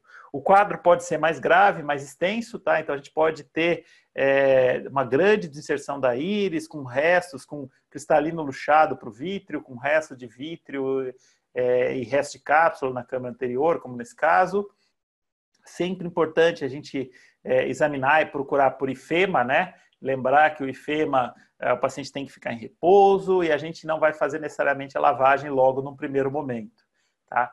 Sempre que o paciente chega para a gente com histórico de trauma, às vezes a gente tem alguma coisa que chama muita atenção da gente, a gente é, olha para aquilo e começa a tratar e faz tudo como se fosse só aquilo. Então, aqui o paciente com com ifema, um ifema quase que total, né? A gente, para poder falar realmente qual o nível do ifema, a gente precisa esperar um pouco para ver se isso não deposita, mas a gente vê que está difícil de ver todas as estruturas da câmara anterior, e a gente podia simplesmente fazer o diagnóstico de ifema, pá, um trauma contuso tal. E se a gente não examinar daquela maneira que eu falei para vocês no começo, é, de uma maneira regrada, padronizada, a gente deixaria passar esse cantinho aqui, que a hora que a gente olha com atenção, a gente vê que tinha uma perfuração aqui, delaminava a esclera e esse paciente tinha um corpo estranho que tinha entrado por aqui. Tá? Então, sempre importante a gente pegar esses pacientes e examinar eles da maneira mais atenta. Às vezes, um trauma relativamente pequeno, um olho relativamente calmo, pode ter um quadro mais grave, um quadro onde você teve extrusão de conteúdo uveal aí. Infelizmente, obviamente, vão ter casos que vão chegar para a gente é, perdidos, né? Infelizmente, nesse quadro aqui, um quadro onde o olho foi praticamente explodido. É um quadro que a gente tem muito pouco o que fazer, tá? Mas a gente sempre tenta, de alguma maneira, ver o que é possível fazer por esse olho. Mas nos quadros menos graves, é importante a gente fazer o diagnóstico precoce, entender o que está acontecendo. Sempre que você tem uma perfuração, a íris vai tentar tamponar aquela perfuração, ela vai tentar fechar aquele furo que tem no olho, aquela lesão que você tem no olho. Então, a pupila sempre vai se é, alongar, sempre ela vai se deformar na direção da perfuração. Então a gente vê aqui apontando para a região de uma perfuração inferior aqui com uma extrusão de uma pequena quantidade de íris para tentar fechar. Aqui mesma coisa, a pupila aponta no sentido de uma lesão próxima do limbo com extrusão de íris também. Outro quadro parecido, você vê a pupila aponta para a gente onde está a perfuração. Aqui uma perfuração limbo escleral estendendo um pouquinho para trás, tá? Então a gente precisa estar tá atento a esses sinais. Obviamente, se for uma lesão no centro, pode acontecer da gente não conseguir é, ver nada demais. A gente só vê a perfuração e a câmera está até estável se o olho é, não estiver tendo muita movimentação, então ele pode ficar relativamente estável, mas que a gente precisa suturar. Aqui um paciente teve uma perfuração, tá? Fazendo corte a gente consegue ver e a gente consegue ver uma foto bem bonita é, com bastante conteúdo intraocular é, de conteúdo cristaliniano ali na, na parte da câmara anterior, tá? Essa é uma foto, como eu falei, do grupo de residentes que faz foto, que faz bastante foto, Daniel Costa, que é nosso atual preceptor. Esse quadro aqui foi um paciente que a gente operou no pronto-socorro, no plantão, ele teve um trauma, ele teve uma perfuração e ele tinha um monte de pedaço de íris, é, de, de, de, de, cílio, tá? Então a gente via um cílio aqui no estroma, um outro pedacinho de cílio aqui, um cílio aqui na cama anterior. Durante a cirurgia a gente eliminou, tirou mais uns quatro, cinco pedacinhos de cílio, tá? Esse é o resultado final da cirurgia, tá? Uma lesão bem tranquila, a gente conseguiu com com dois pontinhos só, evitando pegar o eixo óptico, a gente conseguiu resolver o problema dele. Mas qual não foi nossa surpresa? Aqui, o paciente tardiamente operado, tá? A gente vê aqueles dois pontinhos, a, a, lesão aqui, fazendo um campo, o campo negro, né, que a gente joga a luz lá e a gente vê o reflexo, a luz scatter, que ela favorece a gente ver todas as lesões estromais, todas as opacidades de estroma, tá? Agora, o que chamava a atenção da gente é que apareceram cílios na câmara anterior. Apesar de todo aquele monte de cílio que a gente já tinha eliminado, sobraram cílios aqui ainda na câmara anterior, a gente não sabe bem como, tá? E o que mais chamava atenção é que a gente fazendo aí num corte, é, o reflexo vermelho, olhando para os cílios, a gente via que esse paciente deu muita sorte mesmo, né? Porque os cílios nem eram cílios tão limpos assim, né? A gente vê que tinha coisinhas grudadas, provavelmente uma, uma blefarite aí com coisas aderidas é, nessa, nesses cílios aí, tá? Aqui um outro caso com cílio no estroma da córnea, tá? Esse mesmo caso com corte diferente, a gente vê que a gente precisa fazer todas essas incidências e mexer com essa com a nossa luz para poder enxergar da melhor maneira possível e ver se a profundidade que está essa lesão, se ela já está na câmara anterior, para saber se a gente precisa ou não remover. De novo, um quadro é, de queimadura que a gente tem aqui também, com a presença que a gente falou daqueles depósitos extensos, né, no, na, sobre, a pálpebra, sobre a pálpebra superior, tá? A gente vê que forma, parece até que tem um, um tecido ali, né, que é uma coisa esbranquiçada. Aqui uma foto bem diferente, bem interessante, um paciente que teve um, um trauma e fez aquela catarata, né? Essa aqui é um, um trauma por choque elétrico.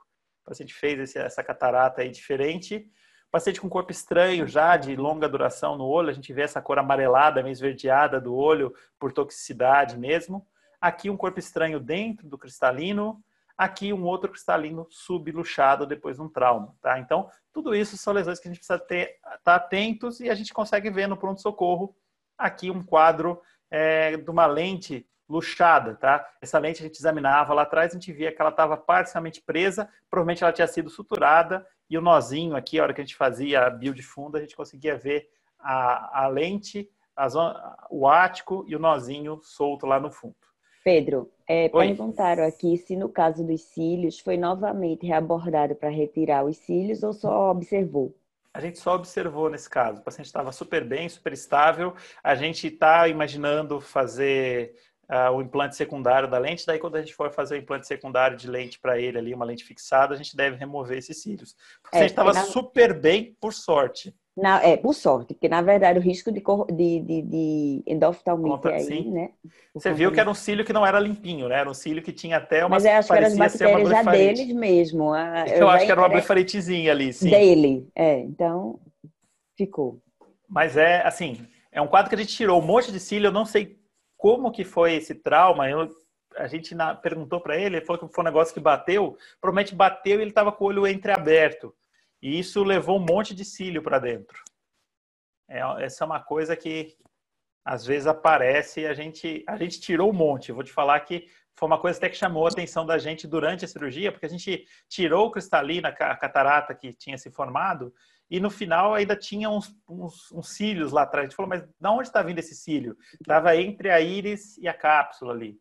Então, é, essa foi uma surpresa para a gente esse caso, um caso que a gente guardou interessante aí por conta disso.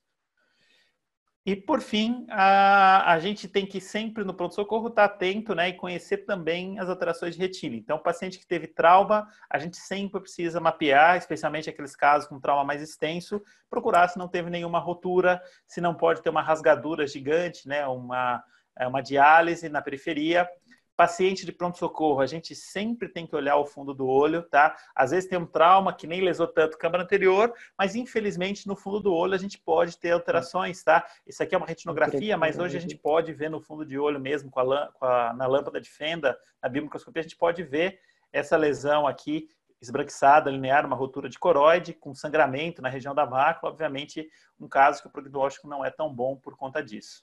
Sempre o paciente tem histórico de trauma que espirrou alguma coisa, tem que procurar o corpo estranho, sempre que possível fazer o fundo de olho no PS. Lembrar que no PS a gente sempre tem que olhar com bastante atenção é, essas lesões branquiçadas, né, o edema de Belling que pode aparecer. Esse quadro é um quadro interessante, é um paciente que teve uma avulsão, um arrancamento do nervo óptico, a gente vê que as artérias não estão irrigadas, que tem essa hemorragia e que não tem a cabeça do nervo óptico lá, não tem a papila naquela região. Lembrar que pode aparecer casos de oclusão de artéria ou de veia central da retina, nesse caso de veia central da retina. Lembrar que pode ter oclusões de ramo venoso. Tudo isso são coisas que a gente consegue examinando o paciente, olhando o fundo do olho que a gente pode ver. Tá? Aqui o quadro de uma oclusão de artéria central, esse aspecto esbranquiçado da retina, as artérias todas muito fininhas, quadros infecciosos com infiltração da retina, quadros que você tem uma infiltração, uma exudação no polo posterior, com alterações vasculares, tudo isso são coisas que a gente pode, que a gente vê no fundo do olho, edema de nervo óptico com hemorragias, e hoje em dia a gente pode é, ver o, o, fundo do olho, é, a gente pode documentar não só na lâmpada de fenda, né? A gente consegue fazer é, com a, o próprio telefone celular e uma lente de 20 dioptria, a gente consegue fazer o exame, a foto do fundo do olho. Então, aqui um paciente que ele teve uma, um histórico de que ele teve uma tosse muito forte e apareceu esse pontinho hemorrágico por uma valsalva, esse pontinho hemorrágico bem na região da mácula. Recuperou super bem, colega médico nosso, mas que correu tudo bem, mas que eu trouxe essa imagem interessante para documentar, mostrando para vocês como é feito o exame, tá? Então eu vou filmando, escolho a melhor imagem aqui para ficar para vocês, tá? E a gente consegue ter uma boa documentação. Aqui alguns exemplos, tá? Esse paciente ele teve um trauma, tinha esse esse laivinho de sangue aqui, tinha essa hemorragia aqui que a gente via. Aqui o paciente com uma DMRI, uma membrana que sangrou, tá? Essa aqui é uma foto, não consigo, infelizmente, sempre esse tipo de foto, tá? Mas esse caso aqui eu dei sorte, consegui uma foto bem bonita. Pedro, Era isso, uma, tentar uma mostrar para vocês tudo isso é... aí que a é, gente tem no pronto-socorro. Diga, Laura. Excelente, excelente. Lucas está perguntando que gostaria de saber a partir de quanto tempo, uma, horas do trauma, você optaria por fazer uma iridectomia do conteúdo que está extruído? Uhum. Essa, é uma, essa é uma ótima pergunta, a gente sempre fica em dúvida disso. Tá? Em teoria, depois de 12 horas, o tecido já não estaria mais viável, a chance dele estar contaminado seria bastante grande. Mas a gente sabe que é, acaba formando uma camada de fibrina por cima daquela íris e tudo mais. Então, a gente examina na hora da cirurgia. A gente tenta remover essa fibrina e olha o aspecto da íris. Se a íris a gente achar que está viável e que tinha essa capa de fibrina, que a gente conseguiu retirar toda, é, e, a, e, a, área exposta de íris não era tão grande assim, a gente pode tentar reposicionar, tá? Mas, assim, como regra geral, depois de 12, no máximo 24 horas, a gente deveria é, fazer excisão desse tecido aí. Mas, às vezes, você percebe que aquele tecido ainda está viável. Agora, você limpou, você viu que aquele tecido está necrótico, está escurecido, você tenta raspar, limpar ele ali, ele não sangra nada, você vê que já é, não é um tecido viável e é melhor você retirar mesmo para não ter problema. Eu acho que uma outra coisa muito importante quando você tem esses traumas com corectopia, que nem sempre aparece como você mostrou, né? Aquela corectopiazinha assim, bem Apontando. típica que você consegue sair o conteúdo real. Às vezes você vê, se vê a pupila irregular, é um sinal Sim. de alerta para você ficar atento aí a alguma alguma perfuração, né? A é. câmara anterior mais profunda de um lado que do outro, né? Você vê que tem uma simetria é. grande de Às câmara. vezes você, você tem muita dúvida se o olho está perfurado ou não. Nos casos assim, onde você tem às vezes uma hemorragia subconjuntival densa e você tem. Então sempre comparar a câmara anterior do, do olho comprometido, né, com o olho contralateral, descrever Isso. se a pupila é regular ou se há corectopia, entendeu? Descrever se há presença de fema. Então tudo isso são dados que você assim bem, falam a favor de não ter, pode até ter, mas falam a favor de não ter. Do mesmo modo que se tem esses dados, mesmo que você não esteja vendo, justifica se você abordar. Eu Exato. sempre digo, na dúvida, abra a conjuntiva para ver se a esclera está íntegra. Isso. Pronto. Exato. E nesse caso de trauma mais, esses traumas mais importantes, às vezes você pede o paciente olhar para baixo, só é que você vê que tem um enfêmazinho, alguma coisa nesse sentido. Então é importante também nessas mas eu acho que o que Pedro mostrou, as imagens excelentes, fazer também é, retroiluminação, fundo vermelho, é, né, todas amarelo. essas técnicas fundo amarelo é importante para você, às vezes, verificar alguma alteração. Ô Pedro, tem uma outra pergunta aqui. É, no tratamento sistêmico da blefarite, se você uhum. prefere doxiciclina ou azitromicina e como é que você faz? Se você já faz algum tratamento no PS ou encaminha, como é que às vezes, o paciente que chega no, no, PS, ele refere que já fez tratamento e tudo mais, eu faço tratamento sim. É, o primeiro tratamento eu prefiro fazer aquele esquema com azitromicina, a primeira vez que eu estou tratando sistêmico, né? A gente faz, se não me engano, é, um grama no primeiro dia e depois 500 miligramas mais quatro dias. É um esquema proposto pelo pessoal do, do, do DIUS, né? Do, do grupo que estuda do workshop de olho seco, né? É, então, eu faço esse esquema como, como esquema inicial. Muitos pacientes respondem muito bem com esse esquema. Você faz uma vez, ou às vezes repete depois de um mês o, o esquema, o paciente fica bem, melhora bastante e aborda palpebral. Agora, tem aqueles pacientes que respondem mal, que aí você vai ter que tratar cronicamente e aí eu vou para doxaciclina. Então eu escalono nesse sentido o tratamento. Tento ácido primeiro, paciente que não respondeu, aí eu deixo com doxa pelo menos dois meses aí. Uma ou duas vezes ao dia? Uma, uma vez ao dia? É, são 60 é, miligramas duas vezes ao dia. Não, 100. Eu... O comprimido é de 100, de doxy. Doxy, então doxy é 200 é 100 de 12 isso, em 12. 100 12 em 12, isso. De 100 uma vez ao dia só.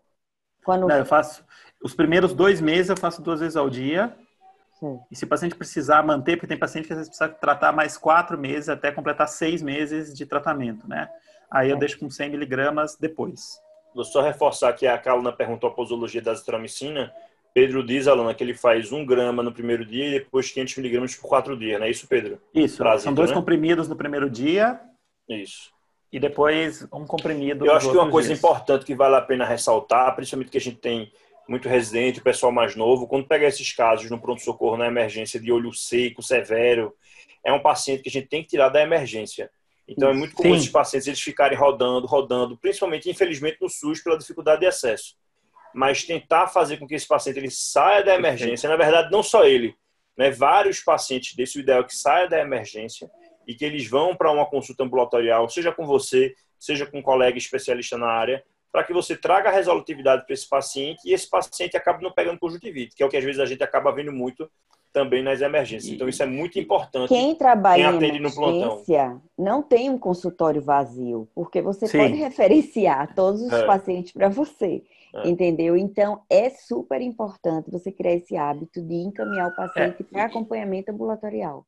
E essas coisas. No SUS não consegue muito mais, no consultório a gente consegue. Isso. Essas coisas acabam sendo o grande diferencial no consultório da gente, né? É, mesmo a gente fazendo retina, por exemplo, às vezes a queixa do paciente, o paciente às vezes tem buraco de mácula, não sei o quê, tem um monte de coisa que você fica lá se matando para tratar, mas o que está incomodando ele é o olho, é olho seco. seco. É, isso, isso não é infrequente, isso não é incomum. O paciente idoso tem mais olho seco. Então o paciente vem e toda vez ele pergunta, mas doutor, você fez injeção, tudo, mas o olho continua coçando. Olho continua arranhando, continua cara carinha. o cara era contadeiro, está 20 40, mas está insatisfeito. Mas está coçando. E está coçando. Às vezes ele vai trocar de médico porque não melhorou a coceira. Então, é. assim, a gente, como oftalmologista, tem que lembrar que a gente é médico oftalmologista. A gente tem que tratar o paciente como um todo. A gente não pode simplesmente focar tão fechado em alguma coisa. Lógico, se a gente não se achar é, achar que já não tem mais como fazer esse tipo de tratamento, tem que encaminhar. Se a gente encaminhar o paciente corretamente, o paciente já fica grato a gente da gente ter resolvido o problema dele. Ele vai lembrar a gente como quem resolveu o problema dele. Então, e isso é volta. é importante. E, e volta, volta exato. Vezes. E o que, o que a Laura falou, quem está começando agora, logicamente, é, nessa mudança que a gente vai ter daqui para frente com, com toda a medicina, né, com todas as relações de trabalho, com convênio, etc., é, você ter o seu paciente vai ser o grande diferencial. E como que você consegue é, o seu paciente? Fazendo, primeira coisa, um bom exame que vai te permitir um bom diagnóstico e que vai te permitir o tratamento correto. Então, você entendendo de tudo isso, conseguindo juntar essas informações, sem dúvida nenhuma, você nunca vai ter um consultório vazio. Você vai conseguir fugir um pouquinho desse, é, desse oceano vermelho aí de trabalhar só por convênio, de ficar fazendo consulta rapidinho e tudo mais. Você vai conseguir ter o seu próprio consultório, provavelmente, ou ter um consultório, mesmo que você trabalhe num grupo, onde você tenha os seus pacientes. É, Pedro, fizeram uma pergunta aqui. É, uhum. Como avaliar íris em platô na biomicroscopia? Vixe. Eu acho é... que eu acho tá que é, eu acho que o, o pode, falar aí, Pedro, mas eu acho que é não. só com a UBM, né? Eu acho que É, não, até dá para você desconfiar é. na biomicroscopia quando você faz agônio, né? Agônio é, é um isso. exame que a gente tem que dominar, que quem trabalha em pronto socorro tem que saber fazer, porque às vezes chega o paciente com queixa, às vezes você viu tem aqueles nevazinhos na borda da íris que eu mostrei e você tem que fazer agônio para ver se o paciente teve lesão é, se, se, tem neovaso no ângulo, então você tem que saber fazer. Às vezes o paciente chega, você não sabe se o ângulo está fechado ou não, você precisa saber fazer. A íris em platô, o que você vai perceber é aquele sinal da dupla corcova na periferia, né? Mas assim, aí o diagnóstico para você fazer na biomicroscopia, num primeiro momento, no pronto-socorro, sem gônio, é difícil. Você vai ter que fazer agônio e, na verdade, você só vai conseguir falar que provavelmente Maíris emplatou se você fizer a iridotomia, né? Se eu não me engano, e aí não é minha área é glaucoma, mas até onde eu me lembro, para você fazer um diagnóstico de íris em platô, é, você tem que ter feito uma iridotomia, tem que ter uma iridotomia pérvia que não está funcionando. E não está funcionando. Né? Ou que não, tá, que não reduziu pressão, que não abriu o ângulo, e aí é o critério para você pedir um OBM para fechar o diagnóstico. O então, Camila está perguntando se o ACT de segmento anterior também ajuda. Poderia ajudar no sentido de você ver essa dupla corcova, de você conseguir ver um pouquinho da anteriorização ali, é que fica naquela região que começa a dar sombra já, né, na, no CT de câmara anterior. Já dificulta um pouquinho para você ver. O BM é melhor nesse sentido. É, a Ana está perguntando qual a referência da zitromicina para olho seco. Ah, tem no DEWS, é, D-E-W-S, que é o Dry Eye Workshop Symposium, uma coisa assim. É, acho DEWS 2, né? DEWS 2. O DEWS 2 tem essa azitromicina. Na verdade, ele tem todos os tratamentos. É um, é um artigo para quem quiser ver olho seco, vale a tem pena. Os 12 fascículos, né? São os 12 fascículos. é, começa lendo do primeiro até o décimo segundo. é, é, uma, é uma bibliografia e vai, perceber, mas... e vai perceber que não tem nada para resolver 100% do problema do paciente, que é uma coisa que tem 12 fascículos para tratar, vai... Não, não Com certeza não. com certeza. Por isso que retina é bom. Você resolve com três injeções, você está resolvendo três tipos de medicamentos, você está resolvendo a maioria das coisas, entendeu? É, teve, teve uma pergunta aqui. Eu, eu, eu, Vasquinho, eu queria. Ô, Bruto Marcelo, pode falar aí. Eu queria parabenizar Pedro pela, pela clareza da exposição, pela Poxa. qualidade é, da, do material fotográfico. Então, nós estamos muito felizes de tê-lo aqui. É uma pessoa que tem contribuído muito aí para não só para o ensino, mas para toda a oftalmologia. Parabéns. Eu aprendi muito. Espero que todos que tiveram presentes, foram 281 pessoas conectadas no seu live. 283, doutor Marcelo. 283, errei por dois então. Mas, mas de qualquer maneira, é, eu queria só pontuar uma coisa importante, é que uh, a emergência do Sistema Único de Saúde, uh, principalmente aquelas instituições que têm uh, uma emergência movimentada, que tem o apoio de um bloco cirúrgico para poder também resolver anestesistas e, enfim, as condições necessárias para poder resolver o problema desses pacientes, é, é um, local em que é um privilégio as pessoas poderem aprender. Depois de três anos, eu costumo dizer que quem passou três anos na, na, na emergência da Fundação Altino Ventura, aqueles que já passaram sabem o que eu estou falando, os que estão também, é, já viram de tudo e isso ajuda muito a você enfrentar o seu consultório privado, porque a, a, a oftalmologia privada ela é diferente da oftalmologia do SUS. Então, é difícil você encontrar no, no, numa emergência privada, embora também a gente tenha a emergência do ROP que, que tem um volume grande, mas as circunstâncias do, do tipo da, das pessoas que precisam e também das condições que o olho se apresenta, uma série de, de envolvimentos por uma questão social e do próprio SUS, é, é um, um, aprendizado muito bom. Então, uh, eu uh, fortemente indico que uh, os cursos de oftalmologia oficiais do país deveriam ser eh, estarem estimulados a fazer a, a, a emergência. Então, a gente vê que a emergência é um, um grande lugar de aprendizado e, apesar de estar dentro das normas do CBO, algumas vezes a gente fica ainda com deficiências nessa área uh, de, de, de, ensino, que é a área da emergência. Então, é só uma coisa pontual que você está uh, ah, também fazendo parte, sabe qual é a dificuldade de ter emergência. Muitas vezes a gente quer fazer emergência, mas não tem condições, não tem médico, não tem preceptores, muitas vezes não tem condições na instituição mas sem dúvida é um ponto importantíssimo. Aqueles que tiveram ah, a sorte de rodar em uma instituição com emergência bastante é, é, frequentada é um, um, um, divisor de água. Então, outra vez, parabéns, parabéns a Vasco, a, a Laura, é, pela condução, da moderação, muito positiva. Eu aprendi muito, muito obrigado. Pedro, um grande abraço. Por enquanto, virtual, mas espero, dentro de breve, poder avançar. Esperamos. Muito obrigado pelas suas palavras, é, muito gentis e muito honrosas, sem dúvida nenhuma. Muito obrigado e acho importante. Liana. É porque eu quero dar um abraço em você também, não é só Marcelo, não. muito obrigado. Nada, viu, amigo? Você é brilhante, tão jovem, expoente no mundial, não só. E pense na felicidade da gente estar tá tão enriquecido ao lado aí de Laura, de, de Abasquinho, é, você chegando com toda essa sabedoria e todos esses ensinamentos. Muito obrigada pela sua generosidade, viu? Poxa, eu fico extremamente honrado com o convite e com as palavras de vocês. Sem dúvida nenhuma, é um grande prazer, é uma coisa que eu realmente eu, eu tenho prazer em falar, eu gosto muito, eu acho que pronto-socorro, como o professor Marcelo falou, é, essencial para todos os serviços. Eu acho que quem tem a oportunidade de ter pronto-socorro faz toda a diferença. Não tem caso que você não viu, não tem caso que te assuste. Você já viu tudo, você já resolveu tudo. Verdade. Então. Verdade, Pedro. Isso aí é Verdade. realmente é, dá uma segurança muito grande. É, a gente tem uma última pergunta para a gente fechar. Tá. Vai fugir um pouco da Bíblia mas vamos fechar com retina, né, Pedro? Vamos puxar a, lardinha, a sardinha para o nosso lado. Né?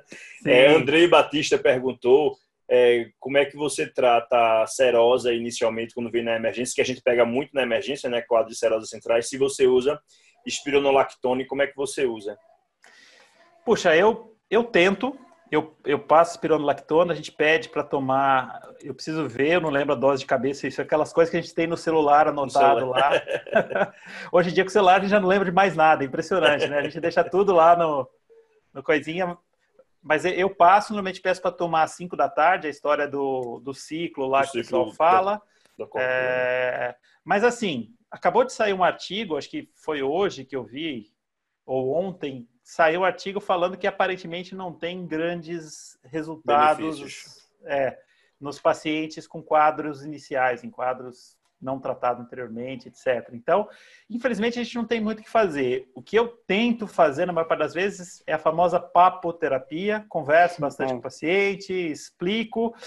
Muito paciente, a gente consegue, é, se a gente... Tem paciente que às vezes não te dá nem abertura para isso, mas o paciente que você consegue acessar um, um pouquinho melhor, né? você fala, ou o psiquiatra, ou eu falo para ele, olha, você precisa arrumar um hobby, arrumar alguma coisa que você goste de fazer, algum hobby não competitivo eu brinco, vai fazer quebana, vai fazer é, vai fazer arranjo de flor, vai fazer pintura, vai fazer alguma coisa desse tipo.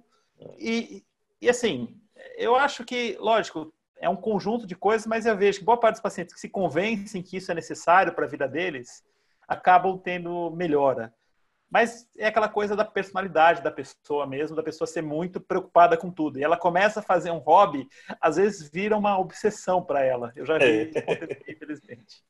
E eu acho que é importante da serosa, assim, é, é muitas vezes você, quando você faz a anjo, que vê um ponto de vazamento lá, dependendo da profissão e do nível de ansiedade da pessoa, se você não tem... Você pode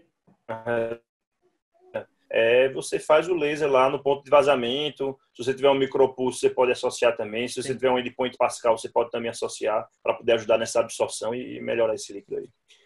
Pois é. Sim. Meu amigo, muitíssimo obrigado. É, doutor Marcelo e doutora Liana já fizeram as honras de agradecer aí sua presença. Poxa, é sempre um prazer imensurável estar com você, mesmo que virtualmente. Poxa, é uma grande honra, agradeço o convite. É espetacular estar aqui com vocês. Obrigado, boa noite para todo mundo aí. Boa noite. Boa noite para todos. Só reforçando que quinta-feira às 17 a gente tem nosso web update de neuroftalmo e que se inscrevam lá no nosso canal do Ensino Fab, que a gente está disponibilizando algumas das aulas lá para vocês poderem acompanhar depois. Abraço a todos aí, boa noite. Pedrão, Abraço. obrigado mais uma vez. Obrigado, Laura. Que agradeço. Até mais. Tchau. Tchau, Pedrão. Tchau, Pedrão. Até mais. Tchau, tchau, Leninha. tchau, tchau. Tchau, tchau, tchau.